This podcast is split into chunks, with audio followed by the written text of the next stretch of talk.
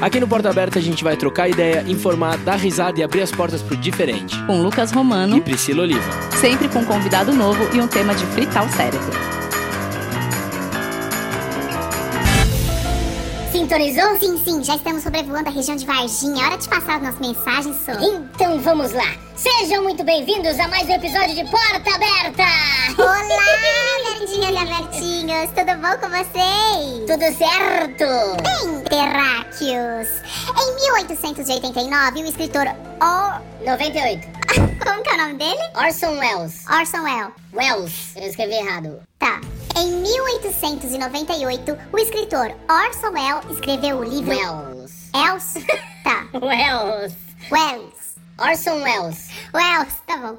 O escritor Orson Welles escreveu o livro Guerra dos Mundos, que irá assombrar milhões de pessoas durante muitos e muitos e muitos anos sobre invasões alienígenas. Discos voadores e ETs vivem na imaginação do ser humano há décadas. Esses seres permeiam livros e filmes e deixam muita gente de cabelo em pé. Afinal, será que extraterrestres realmente existem ou será tudo imaginação? Alguns enxergam relatos de OVNIs, objetos voadores não identificados, até na Bíblia. Há quem diga que Jesus Cristo era um extraterrestre. Ao longo dos anos, inúmeros relatos, vídeos, fotos apareceram e as especulações só aumentam.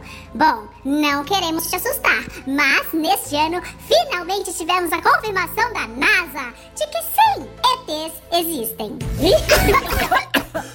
Tudo bem aí, Priscila? Tudo? Nossa, o que aconteceu, Nossa, foi Lucas? estranho, né? Eu tô meio melada. Bom, e pra bater um papo com a gente sobre esse assunto, por favor, recebam extraterrestre. Mentira, né? Imagina, seria maravilhoso. Pô, recebam alienígena aqui. Por favor, recebam a dona do canal sobre mistérios e coisas sobrenaturais, Carol Capel. Uma salva de palmas.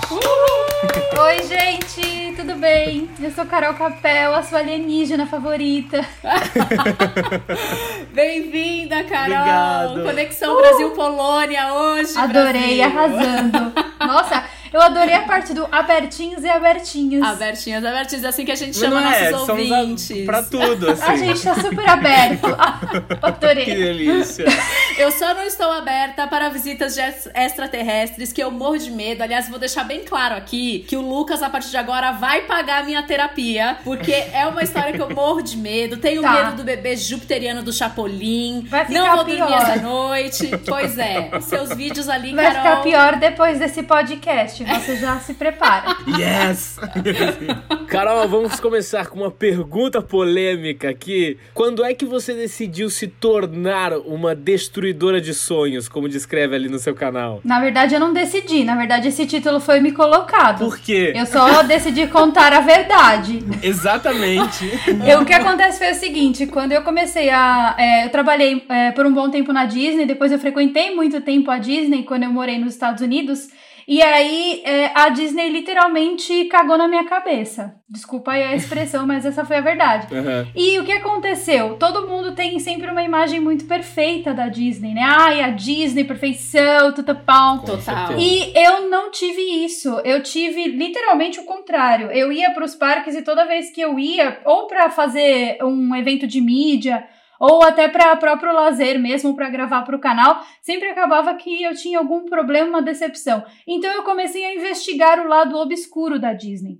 E aí, quando eu comecei a investigar o lado obscuro da Disney, eu fui pra backstage, eu comprei VIP Tour, fiz um monte de coisa, Uhum. tudo no intuito de investigar e saber de todos os podres. Olha que legal. E aí, quando eu soube de Uhum. todos os podres, eu comecei a contar os podres. Hum. E foi aí que meu canal se popularizou, entendeu? Ah, eu não lembro se foi você foi ser um videozinho do parque aquático, das Sim, águas. esse vídeo Sim, maravilhoso. sim. Da ameba comedora de cérebros. Muito copiado, Exato. inclusive. Queria agradecer todo mundo que copiou.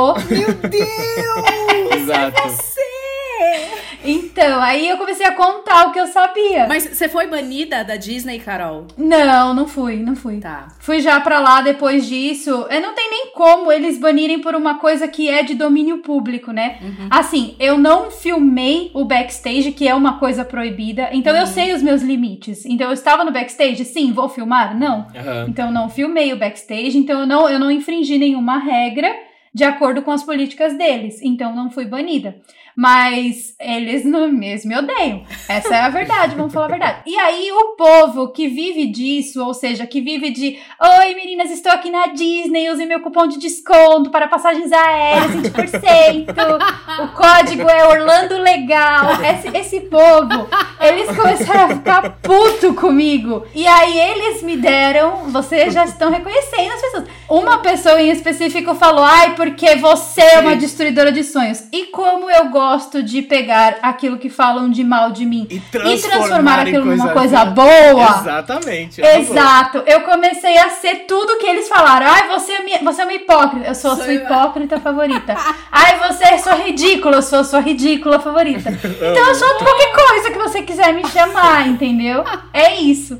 Então hoje, hoje eu não tô no papel de destruidora de sonhos. Às vezes eu entro nesse papel, né? Hoje eu estou mais na alienígena favorita. As pessoas têm uma dificuldade de aceitar a verdade, Por né? quê? Porque verdades são subjetivas. Nem sempre a tua verdade é a minha verdade. Uhum. E a minha verdade foi o que eu, o que eu passei lá, né? O que eu vivi lá. E não foi legal pra mim. Só que algumas pessoas, elas vivem num mundo muito alienado e tal, e controlados por esse sistema. Porque os Estados Unidos, tal, pode ver, tem toda uma glamorização, né? Em cima é o melhor país do mundo pra se viver. Uhum. Então, quem mora nos Estados Unidos é, ai, você é privilegiado. Mora perto da Disney, então, nossa, Exato. ganhou na loteria da vida, né? Sim. Então tem toda essa glamorização que as pessoas vendem. Isso é um produto. As pessoas vendem como morar lá, as pessoas vendem casas lá, as pessoas vendem ingressos, as pessoas vendem tudo. Então é um mercado. Então as pessoas que estão dentro desse sistema, elas Uhum. ou elas não enxergam ou elas fingem não enxergar porque elas trabalham com isso.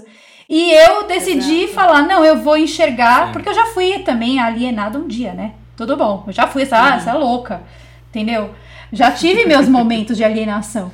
E às vezes eu tenho também, sabe? Assim, às vezes eu vou num parque da Disney, que nem eu fui aqui na França ano passado, e eu surtei, comprei umas coisinhas. Mas assim, hoje eu tô mais controlada, sabe? Entendeu? Mas todo mundo tem isso, né? A gente, a gente vai até entrar nesse assunto mais pra frente, mas até a questão dos alienígenas mesmo, né? Só cria uma validação porque os Estados Unidos confirmou. Mas a gente Exato. tem relatos anos e anos e anos, né? Exato. Relatos do Egito, relatos da Mesopotâmia. E aí, aí o, o FBI falou, então agora é Então tá oficial. falado. Gente, tudo Exato. bom. É. E eu acho que Sabe tem uma assim? coisa Exato. também, Carol, dessa coisa que você falou da Disney, e que as pessoas não param pra pensar que ninguém constrói um império sendo bonzinho, humanista e altruísta. Não. Tipo, por favor, gente. Vamos acordar, né? É isso que Vamos eu falei da alienação, entendeu? E o próprio Walt Disney em si, Uhum. eu li seis biografias do Walt Disney, então eu não sou aquela pessoa Uau. que assim, ai, ela tá falando sem saber. Não, eu, eu pesquiso muito as coisas que eu gosto. Uhum. E eu li seis biografias do Walt Disney porque eu fiz dois TCCs sobre a Disney. Caramba. E aí, uma das biografias, na biografia não autorizada, tem autos podres dele, entendeu? E aí, juntando o que eu vi com o que eu conheço da figura dele, você vê que as coisas não batem, e que é uma- existe batem. uma glamorização em cima da figura dele também, né? Uhum. E sendo ex-funcionária, e tendo toda aquela uma bagagem de podres, né, que você carrega, que você vê no seu dia a dia, né? Não tá dando pra te defender, Disney. Desculpa. Bom, o programa de hoje, então, será a história não contada da Disney. Olha, vai fazer sucesso, viu? Poderíamos, ia ser um Vai bafo. fazer sucesso. Ia ser sucesso. Ah, Carol, conta um pouquinho pra gente, assim, da, da onde surgiu o seu interesse por falar de alienígenas? Lá no seu canal tem um- uma parte só disso, assim. Sim. Da onde veio esse gosto e quando que você começou realmente a, a estudar sobre isso? Eu sempre fui assim, muito igual a Pri. Eu sempre tive medo de alienígena, desde criança. Não sei por que eu tive medo. Eu acho que porque quando a gente viveu uma época de domingo legal, programa do Gugu, chupa-cabra, ET de Varginha. Ah, Era um é. negócio assim, né? Que você falava, ai caramba, ele vai vir me pegar. Sim. Então eu vivi essa infância polarizada pelo ET de Varginha e pelo chupacabra. E daí eu sempre tive isso pra mim, tenho medo. Quando eu fui pros Estados Unidos, eu tive uma experiência muito louca que eu já até contei no meu canal. Que foi um sonho que eu tive com umas criaturas assim, muito belas. Ai, Olha, a gente. Priscila já. A Priscila Uhum. morreu, mas passa bem. Mas você acha que era um sonho mesmo? Acho que não. Acho que não. Me conforta bem mais. É que assim, isso aqui Acho não. que não era um sonho. E aí eu tive essa experiência, só que ficou aquela coisa assim, tá, foi um sonho. E aí, quando eu me mudei pra Itália, a gente foi morar, eu e meu marido, numa cidade, uma micro cidade da Itália, no topo de um alpino. E durante esse período, morando num lugar onde só tinha gente, a gente começou a ver coisas estranhas no céu. Ai, meu Deus. E aí, até então, eu não acreditava, sabe assim? Eu falava, ah, não, isso aí, pra mim, isso aí é bobeira. Uhum. E depois desse sonho que eu tive, eu parei de ter medo do dia pra noite. Então foi uma coisa muito estranha. Tipo, eu tinha medo antes de dormir. Uhum. Quando eu acordei no dia seguinte, depois desse sonho, o meu medo sumiu. Aham. Então eu não tinha mais a mesma sensação que eu tinha antes quando, quando o assunto era alienígena. Mas não me aprofundei nem nada. Tanto que quando a gente começou a ver as coisas estranhas no céu lá na Itália, quem viu não fui eu, foi meu marido. Ele foi levar o cachorro pra fazer xixi no jardim. E ele falou: Nossa, eu vi umas bolinhas no céu Hum. que eram três e elas se mexiam aleatoriamente. Aí eu tirei sarro dele. Eu falei, ai, você tá louco, precisa parar de usar drogas. Tirei sarro. Um belo dia, estávamos no ponto de ônibus, ele falou: olha lá, olha lá as bolinhas. E eu vi também. À noite ou de dia? Era de madrugada, era tipo 5, 6 da manhã. A gente ia pegar o Aham. ônibus pra ir pra Milão, conhecer e tal, que a gente não conhecia. A gente morava perto de Milão, porém numa cidade meio do interior, assim, né? Meio não, né? Total. O que aconteceu foi uma coisa muito bizarra, porque a gente viu essas bolinhas no céu, e no que a gente viu essas bolinhas, a cidade ficou inteira apagada, apagou a luz da cidade inteira. Ah, para. Juro pra você. Eu não, olha, o meu cu não passava nem sinal De de, Wi-Fi. 5G. Não, era 5G, não Meu passava. Deus. Mas foi tipo, foi um rompante e voltou, não ficou Foi um um rompante, ficou tipo uns 5. Cinco minutos mais ou menos. Depois a luz veio acendendo assim de poste em poste. A gente viu na rua o negócio Meu vindo Deus acendendo. Ai, do meu Deus. céu. Aí, naquele dia, daquele dia pra frente, foi disso pra pior, entendeu? Aí, depois desse dia, começou a intensificar muito a questão do fenômeno sobrenatural na nossa vida. Então, não foi só o fenômeno OVNI. Ai, meu No Deus. próprio dia que a gente foi pra Milão, Hum, uma pessoa desapareceu na minha gravação. Como Tá assim? todo mundo em silêncio.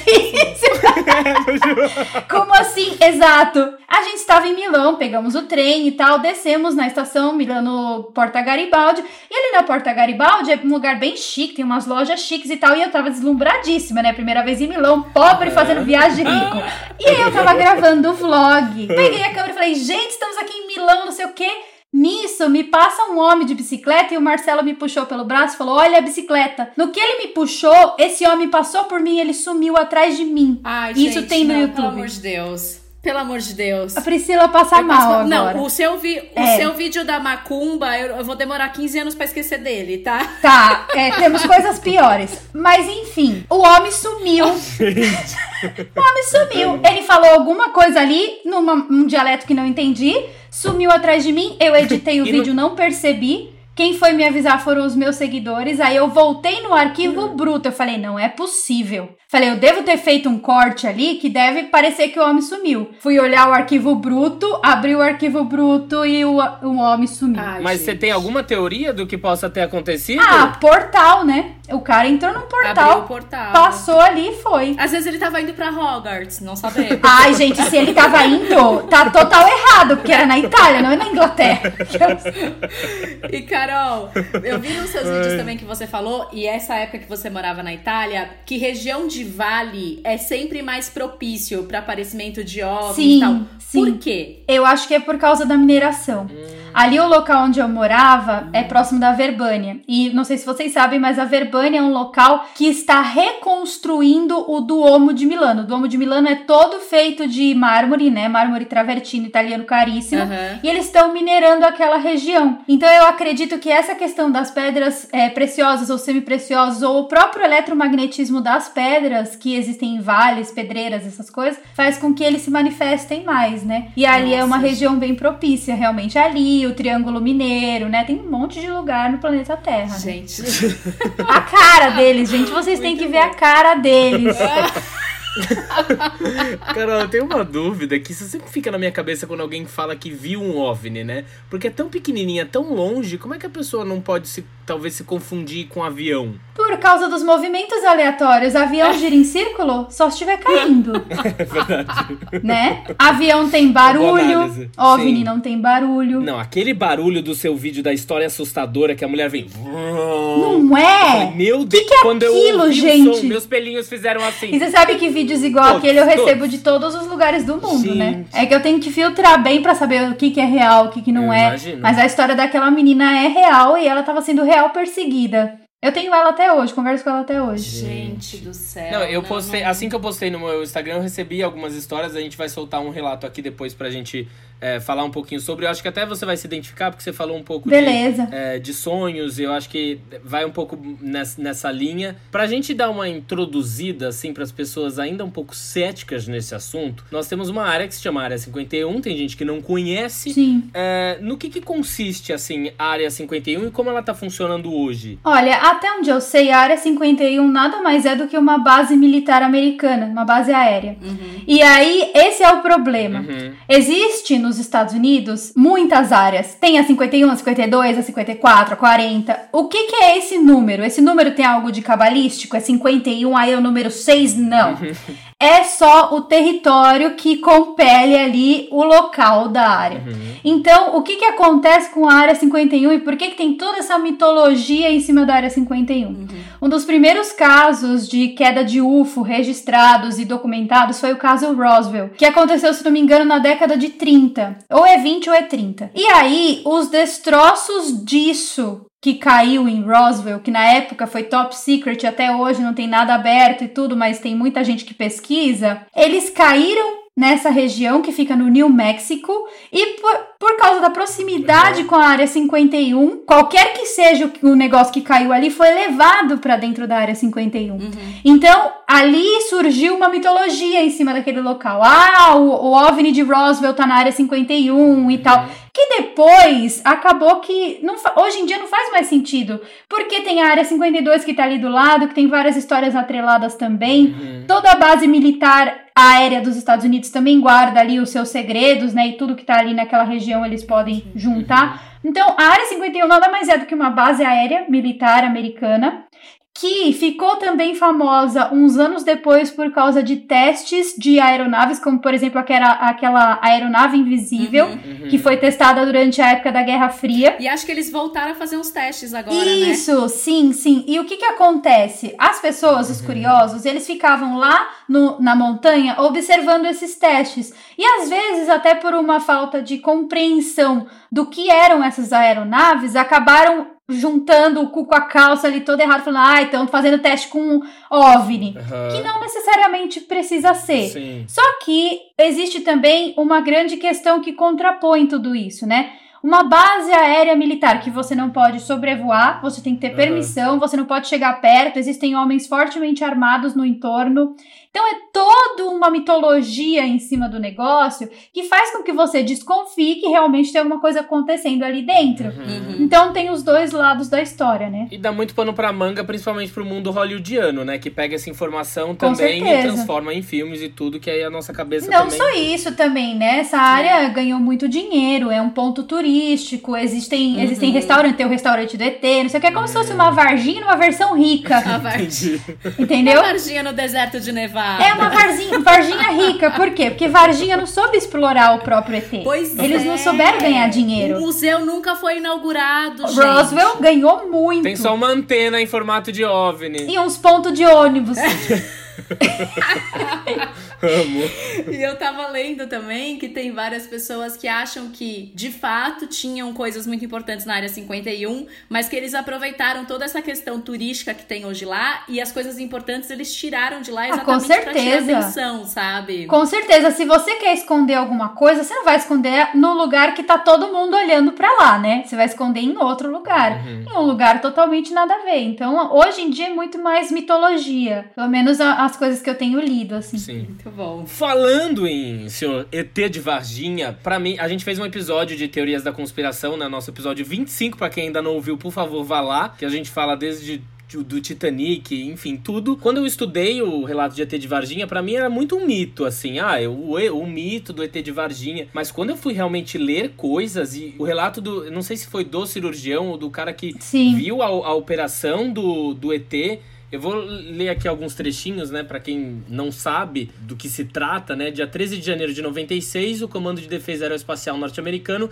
seguiu um objeto não identificado que entrou especificamente em Minas Gerais. No dia 20 de janeiro, testemunhas disseram ter visto uma nave em forma de submarino cruzando os céus numa altura de 6 metros do chão, que parecia estar danificada ou com defeito. No dia seguinte, algumas crianças viram criaturas estranhas vagando ao redor da cidade, mas que elas pareciam estar meio confusas, meio doentes. E aí o exército foi contatado e duas criaturas foram capturadas sem resistência. Uma foi morta a tiros e outra foi transferida para um hospital para receber tratamentos por conta dos ferimentos. E aí a parte que para mim é mais obscura, assim, que é quando eles falam realmente o, o relato do, do hospital, né? Sim, do que um Humanitas. ortopedista ele foi instruído a operar uma da. Se eu estiver falando alguma besteira, você me corrige. Não, não, por enquanto tá tudo certo. Só faltou um ET, eram três. Eram três. Eram três, é. E aí o ortopedista ele foi instruído a operar em uma das pernas da criatura. O quarto ele estava selado, somente alguns cirurgiões e policiais tinham acesso. E a criatura ela foi descrita tendo 1,50m, enormes olhos vermelhos,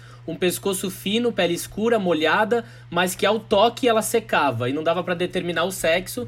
E a ferida dele cicatrizou em 24 horas. O cirurgião que percebeu os olhos do ET em cima dele, ele disse que ele sentiu uma pressão muito forte na cabeça, recebendo pedaços de informações. Telepatia. É, ele nunca revelou o que que eram. E aí um, o ufólogo e o advogado famoso, o, o Birajara Rodrigues, ele obteve uma cópia do óbito do funcionário que morreu três semanas depois de tocar a criatura. Marco Elixerese, o nome dele. Eu sei tudo dessa E história. deu a causa da morte Uhum. como substância tóxica, tipo um ebola, assim. E aí, isso pra mim, quando eu vi, eu falei, meu Não, Deus. e que eles falavam que, que nenhum. nem- os melhores antibióticos não conseguiam curar o cara. Porque ele teve duas bactérias diferentes. Ele teve uma infecção por duas bactérias diferentes. E isso não Exato. existe. Ele teve uma no pulmão e outra no rim. Ele, o médico falava, era como se a gente desse água com açúcar pra ele. É, essa história do ET de Varginha, Gente, ela é então- bem assim controversa, mas eu tive parentes na cidade de Varginha na época do ET de Varginha. Uhum. Então os relatos da minha tia valem muito Uau. mais do que qualquer relato de Ah, que incrível! É, vale muito mais que relato de gente da aeronáutica, da marinha e qualquer documento oficial, porque ela esteve lá, entendeu? Sim.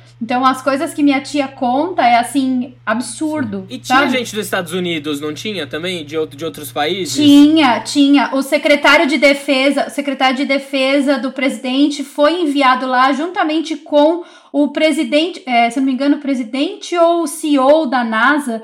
Eu só não me lembro o nome dele, era alguma coisa Golden.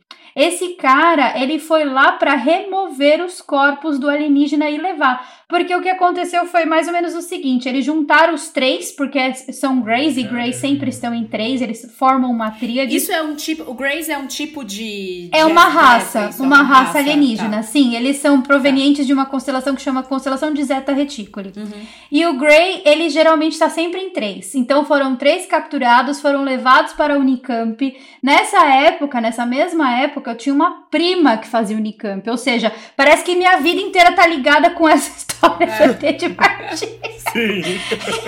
é aqui, E né? aí eles levaram pra Unicamp, uma ala foi, foi é, removida, o exército americano, junto com a aeronáutica, foi até lá, juntamente com esse cara da NASA e o secretário de defesa do estado, ou seja, era uma coisa, e na época o presidente era o Clinton, se não me engano. Uhum. Então era uma coisa que, assim, moveu um monte de gente, mas tudo na surdina, sabe? Uhum. Então, eu, eu acredito, né, Sim. que foi real e eu acredito que, bem como aconteceu o caso de Varginha, outros casos devem ter acontecido e acontecem até hoje. E a gente não sabe. Com Na certeza. verdade.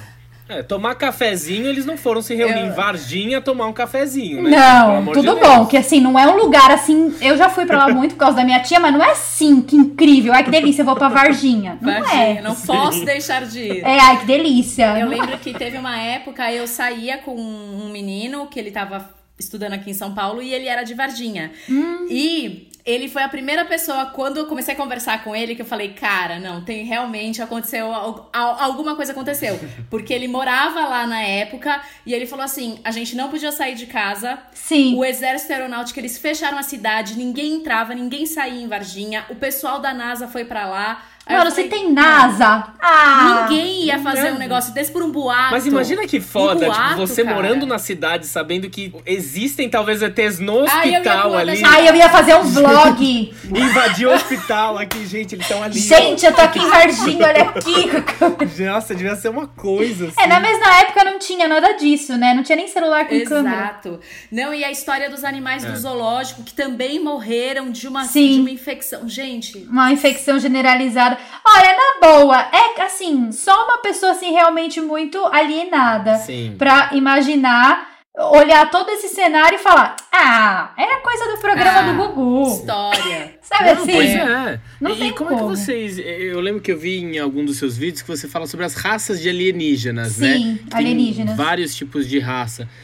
Como é que vocês imaginam que é um alienígena assim? Qual, qual o ideal que você tem deles assim? Então, na verdade, não precisa imaginar, porque a própria pessoa que teve contato com isso e que fez a, é, o primeiro contato e que até escreveu, né, para esses uhum. determinados documentos e tal, ela já descreve a aparência. Uhum. Então, normalmente as aparências elas são exatamente aquilo que a raça diz que ela uhum. é. Ah, então ser reptiliano tem uma aparência de réptil. Ah, então ser draconiano tem uma aparência de dragão. Então, por quê? Porque a pessoa, o humano, ele coloca o nome naquilo de acordo com o que ele conhece, né? Sim. Então, é, é às vezes até pode ser que você até já viu um alienígena aqui na terceira dimensão e você não sabe o que é porque você não entende, você não consegue entender de acordo com o seu conhecimento, com aquilo que você tem é, ideia do que seja real e do que não seja real, uhum. você não consegue discernir. Então a gente não pode é, olhar para uma situação dessa, por exemplo, de alienígena, e querer enxergar padrões humanos naquilo que não é humano, uhum. entendeu? E Sim. principalmente não Sim. comparar é, questões multidimensionais com a terceira dimensão. Nós vivemos na terceira dimensão, mas acima da gente uhum. existem muitas dimensões e abaixo também. Com certeza. Então, esse contato, ele é muito estranho e é muito confuso porque nós não temos conhecimentos multidimensionais. Uhum. O próprio Carl Sagan já falava lá em 1967 sobre a quarta dimensão, que um objeto da terceira dimensão não tem a capacidade de entender a quarta dimensão. Uhum. Então, se o da terceira não tem como entender o da quarta, o da segunda não tem como entender Sim, o da terceira. É uma coisa evolutiva Exato. mesmo. Exato. Então não dá pra gente Sim. querer procurar padrões humanos em, naquilo que não é humano, entendeu? Sim. E também não dá para procurar vida baseando-se somente na maneira como a vida se desenvolveu nesse planeta. Uhum. Então os cientistas eles olham para várias galáxias, vários planetas, né? E eles procuram traços de vida Exatamente da mesma maneira que a vida se desenvolveu aqui nesse planeta. Então, eles uhum. procuram por água líquida, eles procuram por ar respirável, uhum. eles procuram por fo fosfina, que é o exemplo lá do, do Vênus. Uhum. Mas não necessariamente. Existem várias maneiras da vida se desenvolver. Existe uma frase que fala: é, coloque as condições mais absurdas possíveis. A vida vai encontrar um caminho para se desenvolver. E é exatamente isso, entendeu? Verdade. Então a gente fica tentando explicar uma coisa que nem a gente sabe o que tá falando. É, eu é? acho que a gente chegou num ponto que, assim, Sim. acho que não existe mais, ou não deveria mais existir, a discussão se existe vida fora da Terra. É, a discussão é onde é. Eu uhum. acho também. Onde é que tá essa vida? Porque isso já. Exato. E aí vou até emendar uma coisinha aqui que, bom, com essa coisa dos Estados Unidos, né, ter confirmado a questão dos vídeos, dos OVNIs, o Pentágono ter criado essa unidade para estudo de, de OVNIs, e aí duas semanas depois o Japão também criou uma unidade para estudo de OVNIs, Sim. mesmo não sendo tão. Eles terem afirmado que desde 1813, se eu não me engano, que eles não têm relatos de OVNIs no Japão. Eu tava lendo, Carol, que uma matéria que falando que o número de casos de relatos de OVNIs na Europa tem caído muito. Ainda existe, mas esse número vem diminuindo drasticamente. Você tem uma ideia do porquê que esse número de relatos de OVNIs tem caído na Europa? Então, tem caído porque as pessoas não estão olhando para o céu, porque toda vez que eu olho eu vejo. Eu acho que é, é, eu acho que é o problema, é uma questão mesmo de alienação e controle governamental, de querer controlar e alienar pessoas em telas. Não sei se vocês repararam, mas dos últimos seis anos pra cá, tudo hoje em dia é tela. Uhum. Ah, nós temos aqui, nós estamos falando por uma tela, eu tenho uma outra tela gravando aqui o meu áudio, eu tenho o meu celular, eu tenho, eu, entendeu? A gente digitaliza tudo e com essa digitalização a gente entrega o conteúdo que a gente quer que eles vejam, para que as pessoas não Pronto. Parem para prestar atenção em outras coisas. Porque se as pessoas param para prestar atenção em outras coisas, você tá mexendo ali no Ah, vespeiro, você vai ter que explicar muita coisa Muita coisa. que automaticamente já está explicada. Por exemplo, as religiões. Se você assumir que existe vida fora da Terra numa massa, as religiões caem por terra. Então eu vou ter que refazer as religiões. E até no começo desse ano, o Vaticano se pronunciou sobre fo- vida fora da Terra. Ele falou assim: se existir vida fora da Terra, isso não afeta em nada as crenças católicas. Ou seja, já tá tirando dele da reta ali, né, Pra poder manter todo mundo. Então existe todo um interesse, né, dos Sim. governos e da, é porque por que existe esse interesse? Existe esse interesse porque na época que o homem foi à lua, 1969, o instituto, um instituto de pesquisa americano, ele passou uma pesquisa e essa pesquisa foi a nível global. E nessa pesquisa eles queriam saber quais seriam os impactos da população mundial saber da existência de alienígenas. E só pela pesquisa eles concluíram que as pessoas surtariam. Depois dessa pesquisa, eles resolveram manter tudo sempre em sigilo. Então, antes tinham mais documentos, mais informações. Depois da, da, vo- da volta do homem, né, que voltou para a Lua e tal, e as missões Apollo foram canceladas e tudo ficou meio que assim, não vamos falar mais, lives. Sabe assim? Exato. Quem fala de alienígena é doido, isso não existe. Sim. Então foi todo um planejamento e tem todo um planejamento para alienar pessoas para entregar o conteúdo que eles querem que você veja e não o conteúdo que você tem que ver. E isso daqui foi lançado em 1898 e Exato, gerou uma histeria absurda. exato. Acho que eles já tiveram uma prova do que, que seria se lançassem Exato. realmente Então, o que é, toda essa questão dessa alienação, ela existe até mesmo para a propagação da doença da pandemia que nós estamos vivendo agora, né? Eu não falo o nome certo porque eu sei que no YouTube dá problema. Então já tô Uhum. salvando o canal de vocês para não desmonetizar esse podcast. porque as notícias, elas também têm o poder de deixar a Eu gente vou- doente, Com né? certeza. Então, nem sempre aquilo que você tá assistindo, que você tá vendo, que você tá lendo é verdade. Completamente. Entendeu? Então, dependendo do meio confiab- e da confiabilidade que aquele Sim. meio tem, Sim. você acaba que entende como aquilo sendo Sim. verdade. E nem sempre. Sim. Entendeu? Então aí que está o problema. Muito bom. Você que está nos ouvindo não sabe que a gente está entrevistando realmente uma alienígena de verdade. Exato! Vestida de Carol Capel. Exato. Eu vou soltar um áudio aqui de um amigo meu que ele me explicou mais ou menos por que, que ninguém mais está sendo abduzido. Tá. Vamos ver se vocês concordam. Então, amigo, eu tava conversando aqui com o Gabriel, ele tava me explicando umas coisas. E ele tava me falando que as abduções, elas ocorreram, tipo, nas décadas de 60, 70 e 80. Que agora não existe mais isso. Porque naquela época os ETs abduziam os, os humanos para fazer pesquisas. E que a partir do, dos anos 2000, começou a nascer várias crianças extraterrestres. Por isso que elas são geniais, incríveis, super tecnológicas. Porque essas crianças foram implantadas aqui na Terra. Mas eu fico me perguntando, será que foi só depois dos anos 2000 que nasceram essas crianças? Será que não teve uma possibilidade de ter nascido nenhuma dos anos 90? Porque eu acho que eu sou super inteligente. Eu amei esse seu amigo! Eu amei ele! Eu já quero ele como meu amigo. Felipe Hintz, maravilhoso. Maravilhoso. Não, o Felipe, gente, ele é a melhor coisa. Olha, o Felipe ele tinha que ser elenco desse, desse podcast, Ele é porque ele é maravilhoso. Ele falou, eu me acho super inteligente. Eu me acho super Por aí. inteligente, sou Ai, abduzido. pronto. Não, eu sou uma criança que já nasceu já. De ET. Gente, então minha sobrinha, ela pode ser um bebê alienígena. E aí eu fiquei pensando nisso, do tipo, tem algo de coerente nessa análise dele? Olha, até a parte dos anos 80 eu concordo com ele, mas o que que acontece? É justamente porque ficou muito na cara de que as abduções aconteciam, eles desenvolveram uma técnica que eles utilizam até hoje. Então as pessoas não pararam de ser abduzidas. Uhum. A diferença é que antigamente a abdução era feita no corpo físico, ou seja, eles vinham e te levavam, o corpinho teu mesmo te levava. Hoje em dia, eles são tão mais avançados que eles não precisam mais, eles te abduzem no corpo astral. Pode ser no sonho. Exato. Eles pegam o teu corpo astral. E aí que tá a questão. Você não percebe, porque você não deixou, né? Não, não, não ficou ausente por um determinado tempo. Mas isso é totalmente é, reconhecível você consegue pegar que você foi abduzido em uma hipnose de regressão de memória, por exemplo. Sim. Ah, tá. Então, por, por exemplo, porque é- era o. Priscila está em choque.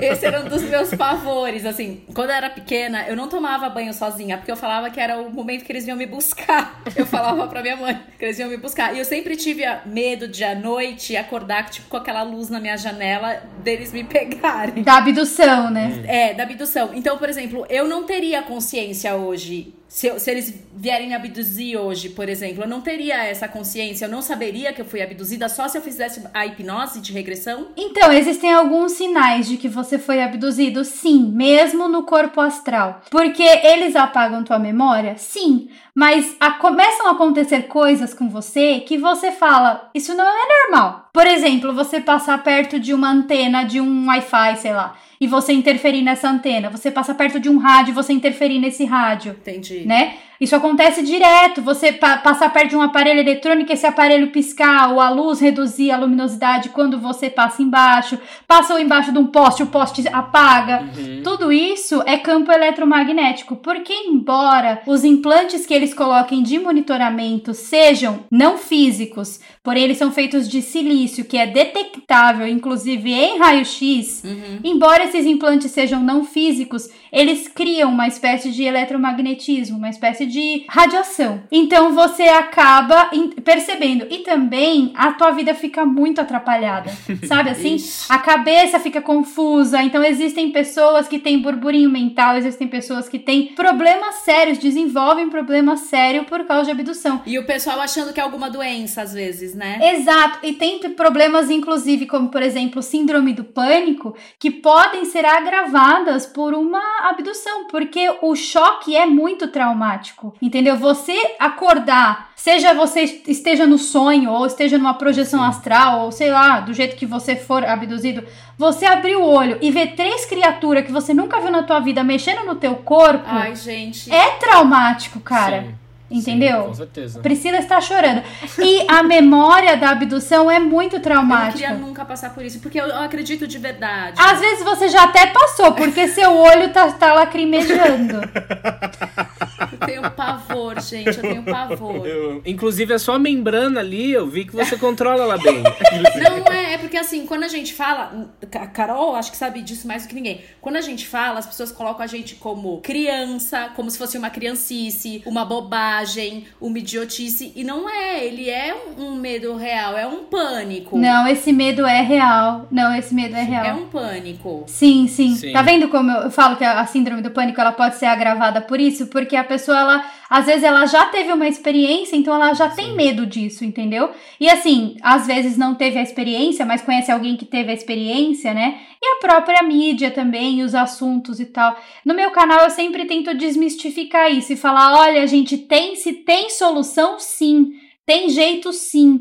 E até mesmo se você estiver sendo abduzido, isso não é contra a sua vontade. As pessoas acham que é contra a vontade, que ai, Ah, foi levado à força. Não, isso é um padrão. Você está atraindo esse padrão pra você, Hum. entendeu? Entendi. É, tem toda uma questão filosófica por trás. Será que se a Pri não quiser, ela nunca vai ser? Então- Ou não, não tem isso? Não, não é o não querer. É o tipo de comportamento, o tipo de pensamento, sabe? É, porque assim, vamos, vamos imaginar, né? Nós somos, além de sermos corpos físicos, nós somos corpos energéticos, né? Sim. E a nossa energia, ela atrai coisas similares à, à- energia. Por exemplo, tô aqui conversando com vocês. Duas pessoas da hora bacana. Se eu fosse uma cuzona, eu ia estar conversando com dois cuzão. entendeu? Porque as energias Sim. elas se atraem. Por que, que vocês chegaram até a minha pessoa? Porque vocês Sim. curtiram, vocês falaram, ah, essa menina é meio doida, mas ela tem uma vibe legal, É. certo? Fato. E essa questão energética, ela é exatamente a mesma coisa. Você só atrai aquilo que você é igual. Então, até em casos de abdução, a abdução ela não é aleatória. Ai, ó, tá passando a nave ali, ai, tem um cara dormindo ali, vou pegar. É esse. Não, É. eles fazem toda uma pesquisa. Isso é genético, então o teu pai provavelmente foi, o teu avô provavelmente foi, o teu bisavô. Isso é Entendi. genético, existem estudos Uhum. de genética. E esse áudio do teu amigo, ele tem razão. Por quê? Porque esses estudos foram conduzidos justamente para hibridização. Então não é assim, ah, o ser humano mais inteligente que foi colocado aqui na Terra. Não. Mas existem raças que têm muito interesse na hibridização do humano com determinada raça. Por quê? Uhum. Porque aí você junta o ego do ser humano, que é imenso, Uhum. com o poder de determinadas raças, você tem um ser mais forte. O próprio Homo sapiens, de acordo com a história, as histórias da Mesopotâmia, dos Sumérios, ele não é o mesmo Homo sapiens que evoluiu do macaco. Ele foi hibridizado Sim, pelos Anunnakis, que eram seres que vinham de outros Uhum. locais. E isso tem documentos. Os Sumérios deixaram documentos para as civilizações seguintes. Então, foi feita uma nova raça de seres humanos mais fortes para poder minerar para esse povo que veio lá do céu. Então, à medida que a humanidade vai evoluindo, Uhum. é preciso que se insiram na sociedade pessoas que tenham um pensamento mais aberto para poder pegar essa informação que eu tô passando para vocês e difundir essa informação, para que isso deixe de ser o medo da Priscila Uhum. e comece a ser um normal e as pessoas comecem a enxergar isso como normal, entendeu? Sim. Então, num passado existia um programa de hibridização, mas isso não acabou. Eles continuam hibridizando. A diferença é que eles fazem isso no corpo astral. Então, eu, eu tenho relatos de pessoas, relatos assim com fotos e tudo de pessoas que perderam bebês durante os primeiros meses da gestação, que tiveram esses tipos de sonhos com seres numa nave, os seres mexiam. Tem pessoas que se sentem invadidas mesmo, como se fosse um, um, um estupro noturno, e depois de um tempo tá grávida, e depois de um tempo perde o bebê. Então existem relatos fortíssimos, né, de pessoas que tiveram relações sexuais com alienígenas Uhum. e que o bebê nunca veio, entendeu? Então, o negócio é bem mais dark do que a gente imagina, entendeu? Entendi. E, mas obviamente que tem aquela Sim. questão energética, você só atrai pra você aquilo que você é igual ou pelo menos que tá com um padrão igual, né? Uhum. Ah, eu queria aproveitar que a gente falou um pouquinho sobre isso, sobre essas novas formas de abduções, né? E eu queria soltar o áudio de um dos nossos ouvintes, que ele explicou um pouquinho todo o processo que ele passou ao longo desses anos, que ele teve exatamente essas experiências. Uhum. Vamos ouvir. É, então, meu contato com, com esse tema começou quando eu era muito moleque, muito pequeno. Eu tinha aquele sonho que você sente, sabe, como se fosse uma experiência real. Nesse sonho sempre vinham três ETs Greys pra me buscar, pra me pegar, sei lá o que acontecia. Era estranho porque esses sonhos eu sempre tava nos mesmos lugares onde eu fui dormir, sabe? Eu fui dormir de noite, o sonho era de noite, dentro da minha casa, tudo apagado. A partir do momento que eles me pegavam, conseguiam chegar perto de mim, esse sonho apagava, né? Eu não entendi o que era. Eu tinha 6 para 7 anos, eu não tinha repertório para falar que ah, a criança está impressionada com algo que assistiu. Não era algo que eu assistia, não era algo que eu sabia. Eu nem entendia o que que era aquele ser que aparecia no, no meu sonho, né? Aí eu comecei a desenvolver esse medo de dormir e tudo. Depois eu comecei a ter epilepsia. E essa epilepsia é, não, não afetou só a mim, né? Afetou a casa toda, né? Todo mundo achando que eu ia morrer e tudo. Quando eu tive a primeira vez epilepsia, acontecia sempre às 6 horas da manhã em ponto. Era o horário, dava 6 horas, acontecia. A primeira vez que eu tive, aí minha mãe acordou no meio da noite e ela olhou pra mim lá, tendo a convulsão, ela não sabia o que estava acontecendo. E ela viu como se fosse uma ameba na, no meu rosto, assim, na minha boca me sufocando.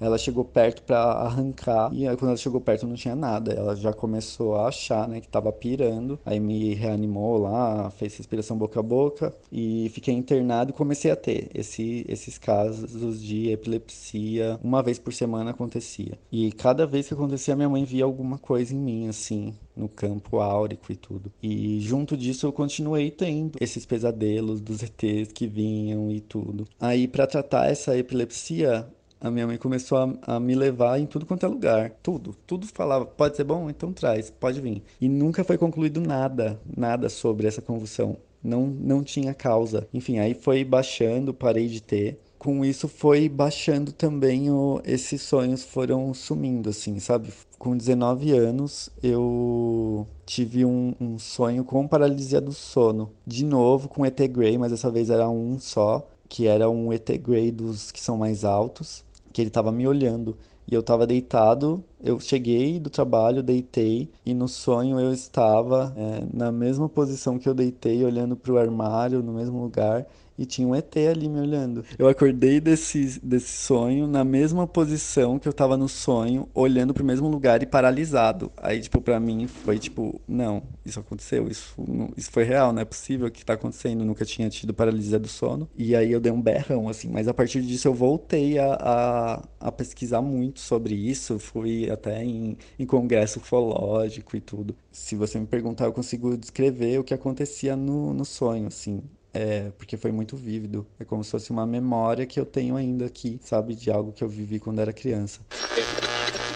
Uou. E era exatamente isso, né, que a gente conversou. É, perseguido, né, que chama. Perseguido? É. Perseguido por Grey. Tem alguma algum motivo, assim, algum, alguma explicação, Carol, para isso? Olha, como eu falei, pode ser genético, pode ter acontecido com a família dele, algum familiar dele, e daí se estendeu para ele. Esses casos de paralisia do sono, eles são muito comuns relacionados com a abdução, porque quando a pessoa volta, ela tá paralisada, eles ainda estão te deixando ali no quarto, mesmo que no corpo astral.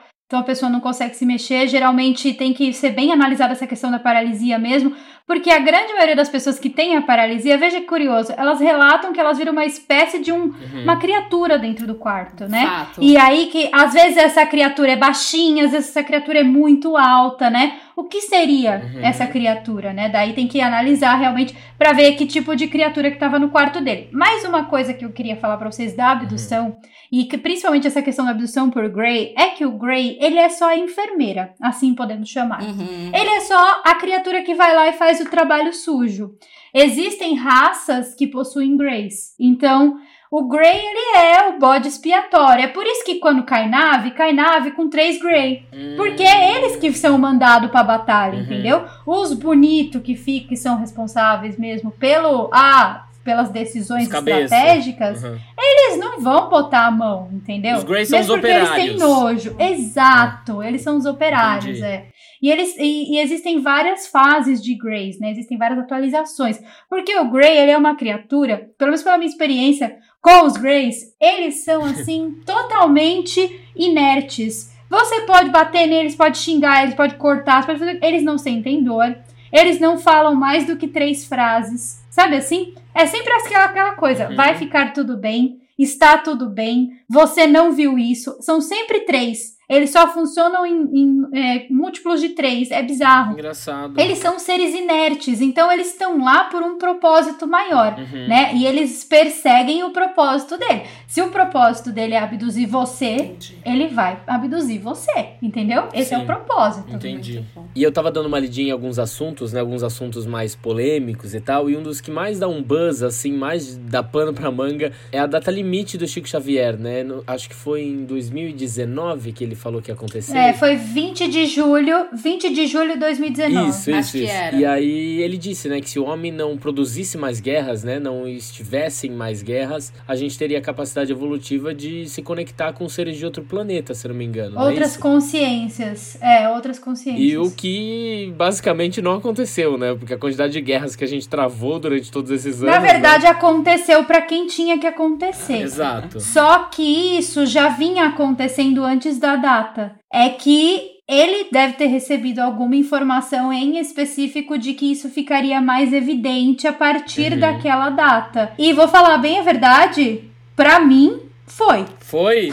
É. Pra mim, eu falei, nossa, e eu não, não sou não sou religiosa, não sou nada. É que a cada final de ano aparecem de novo, né? Esse ano vem numa enxurrada, esse ano eles vêm, no final desse e ano nunca eles que vêm. vem Tô né? falando que 2020 a única coisa que falta é realmente vir. Então, muito. mas aí que vem, tá. Vem, vem, vem, mas tipo, na forma quando vem Guerra dos Mundos, não vem. Aí que tá, Lucas. E se veio e você não Não, percebeu? então, assim eu acho que acri- eu, eu acredito nisso. Mas o que eu tô dizendo de, tipo, parar a Terra e. Por que, que a tua invasão alienígena tem que ser a guerra dos mundos? Porque é o que foi Não imposto entendi. pra gente, né? Exatamente. Exato, aí que está o problema. Foi colocado isso como coisa ruim. Exato, como algo assustador. Às vezes não é.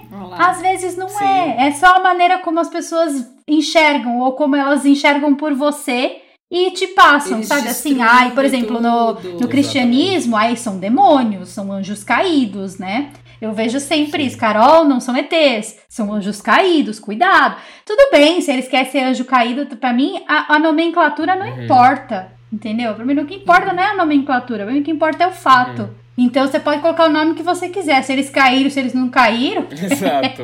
problema deles, né? Tanto Mas faz. é a verdade é que foi imposto pra gente, né? Uma Uhum. realidade. Não é a realidade que você escolheu ver. Uhum. É a realidade que a sociedade considera como normal. Aí, se você tá dentro dessa realidade. E a realidade Pô. da histeria coletiva também, né? Sim, mas se você tá dentro dessa realidade, você é normal. Se você está fora, existem tratamentos pra isso, né? Ai, você tá com transtorno de não sei o que, existem os tarjas pretas que controlam a sua natureza, entendeu?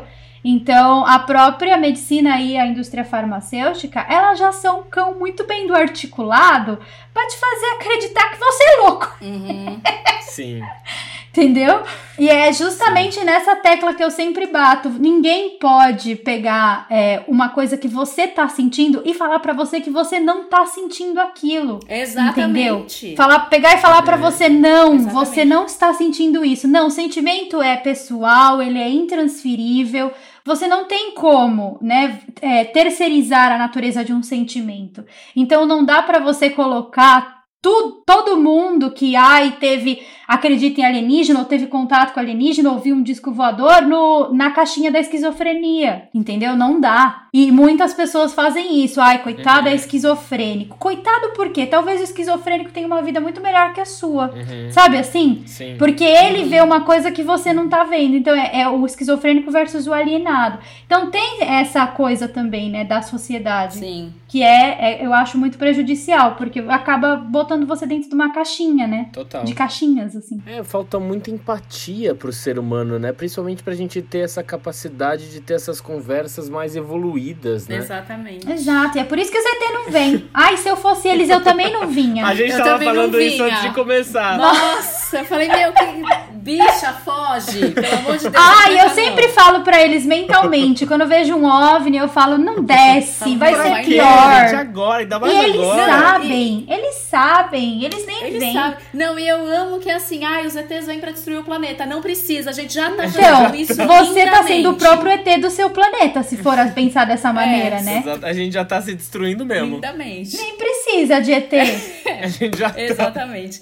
Eu queria te perguntar, eu sei que é um assunto um pouco delicado, eu sei que você não pode dar muitas informações, mas eu queria que você explicasse assim, basicamente para os nossos ouvintes, que eu vi um vídeo que você falou, né, um pouco sobre a relação entre o sumiço do voo da Malaysia Airlines e os extraterrestres. Esse voo sumiu em março de 2014, acho que é o maior mistério da aviação mundial. Sim. O que você puder falar, se você puder falar um pouquinho para os nossos Albertinhos e Albertinhas.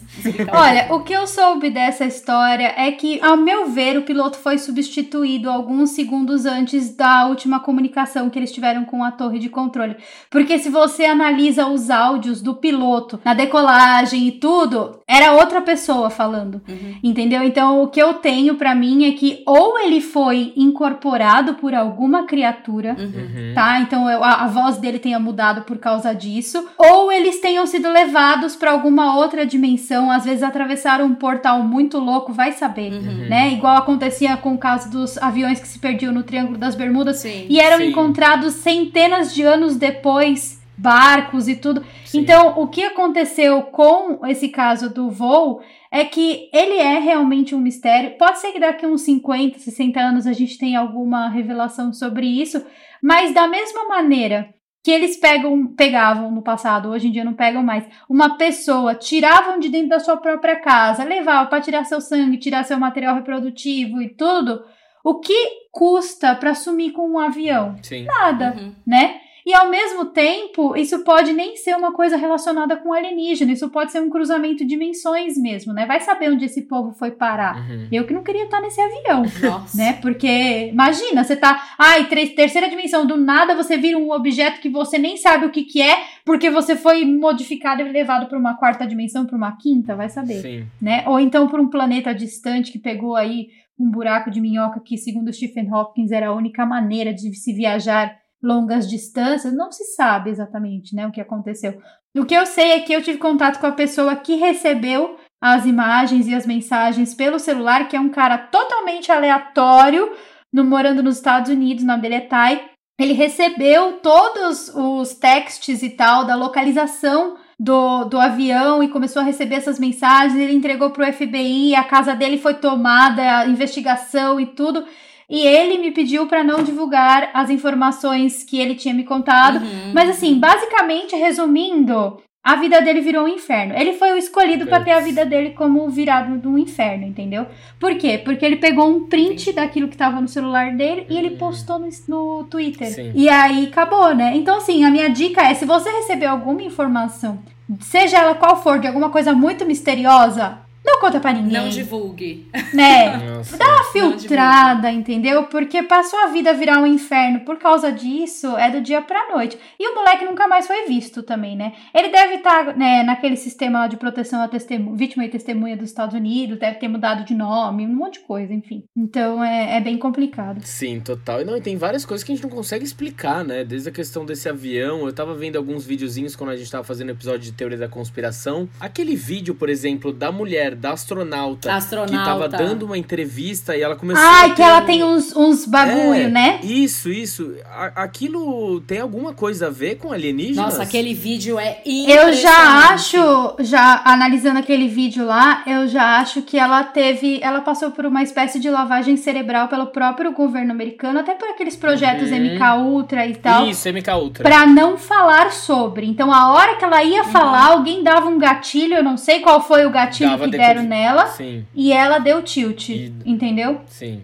Que era Mas foi a- mais um acredito que talvez a alienígena não, era mais. Não, eu acho que foi mais um controle humano mesmo. Porque, é- é- pelo que eu entendi, ela voltou pra Terra determinada a contar A o que ela contar. viu. Exato, sim. exato. E aí, não tinha quem segurasse ela, né? E aí, a mídia inteira lá, como é que eles iam É fazer? surreal Eles esse botaram ela ali numa salinha e um, dois, três, agora você vai comer cebola e pensar que é maçã, uma hipnose básica.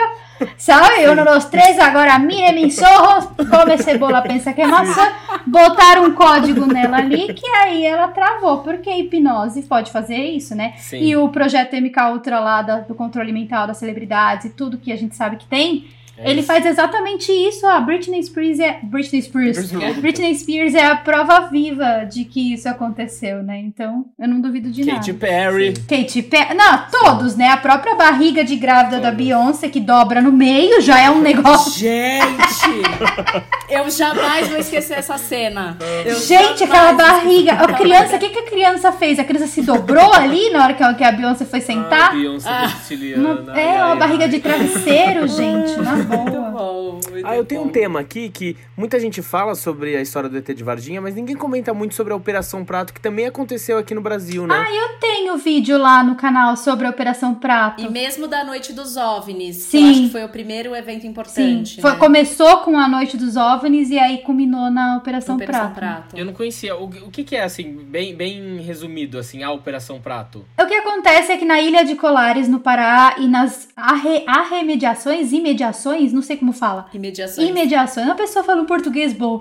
Ah. Nas imediações das da Ilha de Colares, no Pará, há várias pessoas, várias comunidades ribeirinhas indígenas e tal, eles começaram a sofrer uma espécie de ataque por umas luzes que vinham do céu. Uhum. E essas luzes, elas deixavam as pessoas doentes, as pessoas fracas, queimava a pele das pessoas, então tem fotos e tal. Numa época que não tinha energia elétrica lá, né? É, era assim, 1969, se não me engano. E aí, o que, que aconteceu? É, a própria população começou a tentar fazer justiça com as próprias mãos, porque o governo federal não se importou e o governo local também não. Aí isso começou a sair em vários meios de notícia. Aí o governo federal falou: opa, vamos mandar uma operação para lá. E eles mandaram uma equipe, né, uns um, um soldados lá e tal. E um, um capitão específico, que eu não vou lembrar o nome, que foi o pivô da história toda, ele foi responsável, ele era patente do exército coronel tal, normal, e botaram a bomba no colo dele e falou, vá lá e descubra tudo que está acontecendo lá. e eles montaram vigília durante a noite e tal, e eles tiveram filmagens, filmaram com a Super 8, que é a melhor câmera da época e tudo, e eles realmente tiveram contato com essas luzes e eles reportaram tudo isso para o governo e tudo. Na hora que eles reportaram isso para o governo, o governo parou a operação do dia para noite. Uhum. E aí, alguns anos depois, se eu não me engano, era o Birajara, alguma coisa assim. Ah, eu não vou lembrar o nome do coronel. Esse coronel aí que foi o responsável pela Operação Prato, alguns anos depois ele deu uma entrevista para o Fantástico. Uhum. E nessa entrevista ele contou tudo o que ele viu. Uhum. E aí, depois dessa entrevista, alguns dias depois, ele apareceu morto. Então. Por que será, né? Dizem que ele se matou. Dizem. Ora, ora, não é mesmo? Então é isso que eu falo. Se você sabe de alguma coisa muito fantástica, não conte. Mas aí que tá o problema. Era o trabalho do cara. Sim, exato. Entendeu? O trabalho dele não era vai lá e descobre o que tá acontecendo. Só que isso não aconteceu só naquela época. Isso continua acontecendo até os dias de hoje. Eu Sim. fiz um vídeo semanas, algumas semanas atrás falando sobre o caso dos índios no, no Acre. Que várias populações de índios no Acre relatam a mesma coisa que acontecia na época da Operação Prato. Uhum. E as pessoas estão sendo atacadas. Uhum. Então, assim, o próximo coronel, Sinto em informar, coronel, se você tiver uma operação Prato Parte 2, você vai morrer! Exatamente, seguindo a linha, é isso que não vai é? acontecer quando você tem informação, Porque né? não dá pra, pra, pra, investigar essas coisas. Ou você investiga, passa o reporte pro governo e cala a tua boca. Sim. E, e aí, é, ou então você vai aparecer na valeta com a boca cheia e de fica quieto. É que nem a questão do, de alguns presidentes uhum. dos Estados Unidos que quiseram divulgar informações e sempre foram barrados, não né? Ganha então as eleição. pessoas que querem se eleger e falam que vão divulgar as informações Como também a Hillary. Não... É. a Hillary. A Hillary falou, eu vou soltar, ela perdeu a eleição. Perdeu a eleição. Sempre tem alguma coisa que barra. Vamos normatizar, gente! os ET. Ah, eu sou super a favor da, parada, da parada do orgulho alienígena. pra todo Sabe mundo assim? normatizar, e é isso. Isso, eu, que aí se a gente quero. tivesse uma parada, seria o primeiro. Oh, você lembra nos anos. Alguns anos atrás, quando começaram com a parada do orgulho LGBT, Naquela época só parava no T, aí todo mundo começou a ver diferente. Hoje em dia já é o que é. Mano, vamos fazer uma parada do orgulho Exato. alien, sabe? Ressignificar toda essa, essa questão que, que foi imposta pra gente dos alienígenas. Exato. Exatamente. Eu amo. Virar todo Exato, mundo amigo. começar a aceitar, porque eles empatia. são nossos semelhantes do universo. Exatamente. Eles são nossos semelhantes do universo, Ai. cara. Vamos aceitar. É, queríamos deixar um recado para se alienígenas estiverem ouvindo. Amamos vocês Sabe ei. aquela coisa assim? Aquela coisa de o alienígena desce na Terra e fala, me leve ao seu líder? Não venham me eu buscar. Eu já falaria, olha aqui. Deus, me deixa aqui. Não, eu sou super assim. Olha aqui, eu tenho um canal aqui eu tô fazendo a imagem de vocês já faz dois anos. o líder sou eu. Vamos eu aqui combinar. Vai pra ela, vai eu já ia pegar pra mim. Me leva ao seu líder nada. Eu sou o líder, querido. Vem comigo. A galera confia mais no meu discernimento. Vem Olha, aqui, tá ó. todo mundo aqui, ó. 2 milhões. Eu acho que vocês vão atingir bastante gente. Mas uma entrevista com alienígena. Mano, maravilhoso. Maravilhoso. Bom, Maravilhoso. Carol, antes de entrar no nosso quadro aqui, a gente queria só fazer um agradecimento especial, não é mesmo, Priscila? Sim, temos mais um abertinho muito maravilhoso ajudando a gente lá no Catarse. Senhor Vinícius Hideki. Vini, muito obrigada, meu amor. Obrigado, Vini. Se você quer ter o seu nome falado aqui no final, no podcast, ou, melhor ainda, abrir a porta com a gente, vai lá no www.catarse.me barra Porta Aberta Podcast. Doe e ajude a gente a continuar gente, abrindo as portas para muitas pessoas e muitos temas legais. Muito bom. Carol, é o seguinte, Oi. a gente tem um quadro aqui no nosso podcast onde a gente abre a porta para alguém, para alguma situação, algum ser de luz, o que pro que o seu coração estiver sentindo aí no momento de hoje. Eu ia falar no dia de hoje, mas na noite de hoje aí, aí na Polônia. Carol, para quem você abre a sua porta? Ai, hoje eu vou abrir a porta então para os alienígenas benevolentes.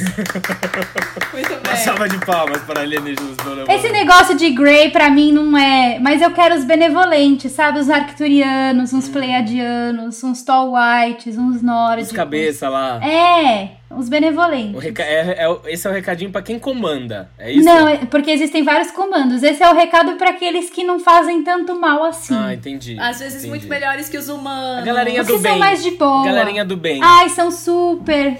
É, uma galerinha do bem de outras galáxias, sabe assim? Hoje eu vou abrir a porta pra eles. Podem vir. Muito bom. Arrasou. Pri, pra quem você abre a sua porta? Eu acredito que a gente vai abrir essa, essa porta juntos no dia de hoje. Essa porta juntos, sim. É, a gente tá gravando esse programa hoje. Eu peço até licença pra Carol. A gente sempre tem esse quadro aqui no, no programa. Ele é tradicional aqui do Porta Aberta. A gente sempre tem uma porta, eu e o Lucas, diferente pra abrir. Mas a gente recebeu uma notícia ontem, um tanto triste, mas a gente tá muito esperançoso aqui. Então a gente vai abrir nossa, nossa porta hoje pra reverenda Alexia Salvador. Que fez um, acho que dois, três programas atrás ela teve com a gente, né, Lucas? Sim, foi um episódio super especial, episódio 42 que a gente gravou com a temática pessoas trans e religião. É a primeira reverenda trans, é, mulher de trans da, da América Latina. E ela, infelizmente, ontem recebemos a notícia que ela está internada na UTI, vítima da Covid-19. O estado dela não é dos melhores. Então, assim, eu quero deixar aqui o meu pedido para vocês mandarem boas vibrações, boas Energias energias. positivas. Quem tem fé, que ore, por favor. Ela é uma pessoa Muito especial. muito boa, uma das convidadas mais incríveis que passou por esse, por esse podcast. Ela tá se candidatando a vereadora pela cidade de São Paulo. É uma pessoa que tem muita coisa a acrescentar, então eu gostaria muito assim de pedir para que todo mundo fizesse um pensamento, uma boa vibração para que ela se recupere, saia do UTI, cuide da COVID-19, que ela, ela faz muitas coisas boas para nossa sociedade. Não, pra ela a gente não vai abrir uma porta, né? A gente vai abrir um portão inteiro, Um né? portão inteiro. Vamos combinar Exato. que ela tá Um precisando. inteiro. Uma pessoa que ainda tem uma missão muito grande pra pra cumprir, assim, em prol das minorias, de todo mundo. Ela tem um coração enorme, assim. Nossa porta, nosso portão, tudo Tá tudo arreganhado pra ela. Pode vai vir. tudo dar certo. Fique bem, Alexia, por favor. Volte logo. Um beijo. E ah, foi, isso. isso, Carol, gente. o Ai, papo foi Carol. maravilhoso. A Gente, só eu tem a amei esse agradecer. papo. A gente só tem a Maravilhoso. agradecer você ter aceitado essa energia. Tudo foi uma delícia. Olha, tá vendo? As nossas energias sem Grey aqui, viu? Carol, pra quem quiser bom. acompanhar o seu trabalho, pra quem ainda não te conhece, onde os nossos ouvintes podem te encontrar? Olha, eu sou Carol Capel em todas as redes sociais, embora não verificada na maioria. Vamos isso. vai- você vai encontrar 450 mil fakes. Mas um dia chega. Isso, você vai encontrar 450 mil fake meu, mas uma hora tem eu lá, tá? Mas é, geralmente eu coloco um Gente, oficial pelo amor na de Deus, frente. vejam os vídeos dessa garota que é maravilhoso. Obrigada. Maravilhoso. Obrigada, meninos, pelo convite, eu adorei. Eu não sei se eu vou dormir à noite, mas. Mas depois a gente conversa, faz uma terapia, não é mesmo? Bom, pra você que está nos ouvindo toda semana, estaremos aqui pra bater um papo. Segue a gente no Instagram. Arroba Porta Aberta Podcast e segue a gente também no seu tocador de podcast favorito. A gente tá aberto pra dúvidas, sugestões, críticas, dicas. Manda mensagem pra gente, Brasil. E é isso, um abraço alienígena bem gostoso em você. Beijo, Carol. Tchau. Tchau!